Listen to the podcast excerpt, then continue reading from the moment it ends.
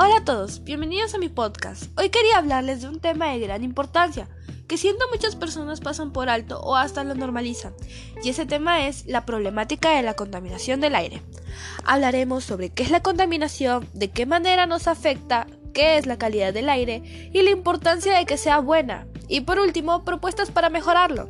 Espero que después de escuchar esto puedas poner en práctica lo que has aprendido y así con las propuestas que daré mejorar la calidad del aire en tu localidad.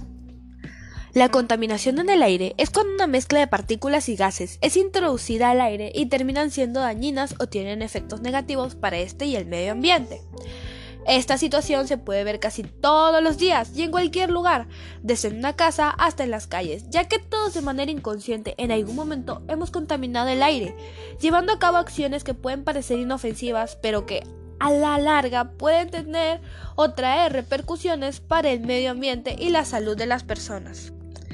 Existen dos tipos de contaminantes, los contaminantes primarios y los contaminantes secundarios.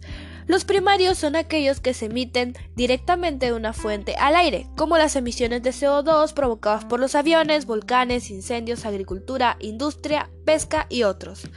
En cambio, los secundarios son aquellos que se producen por la mezcla de los contaminantes primarios ya estando en la atmósfera, como por ejemplo el ozono, el sulfato, el nitrato, los aldehídos, los cetonas, el ácido de peróxido de hidrógeno y otros.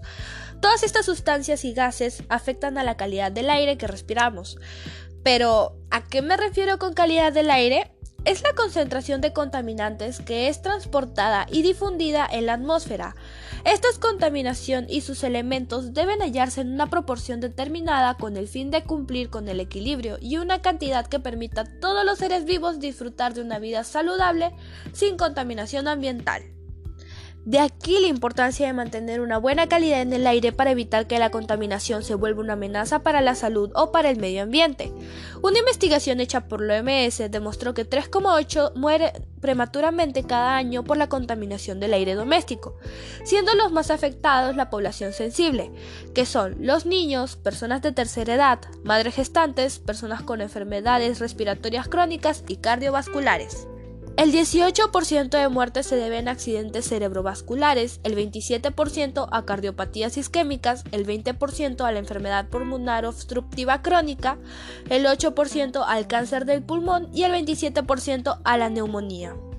Viendo la situación actual y todas las formas que nos puede afectar, decidí dar algunas propuestas para contribuir al cuidado del aire. Sabemos que una de las principales causas de la contaminación es la quema de combustibles fósiles por los carros, así que en lugar de utilizar automóviles podríamos transportarnos por bicicletas o caminar. También podríamos evitar la quema de basura en áreas rurales y en lugar de botarla podemos reciclarla o reutilizarla en lo que se pueda y puedes coordinar con tus vecinos para sembrar árboles y de esta manera ayudar al crecimiento de áreas verdes. Todas estas son acciones que puedes hacer por ti mismo y que ayudarán a mejorar la calidad del aire. Recuerda, el aire es uno de los recursos primarios para que podamos vivir y que en el planeta Tierra haya vida, por eso es nuestro deber cuidarlo y mantenerlo limpio. Bueno, espero que les haya gustado y con, con esta información ahora puedan ayudar a mejorar la calidad del aire en su localidad. Informados, mejores decisiones tomamos. Hasta la próxima y cuídense.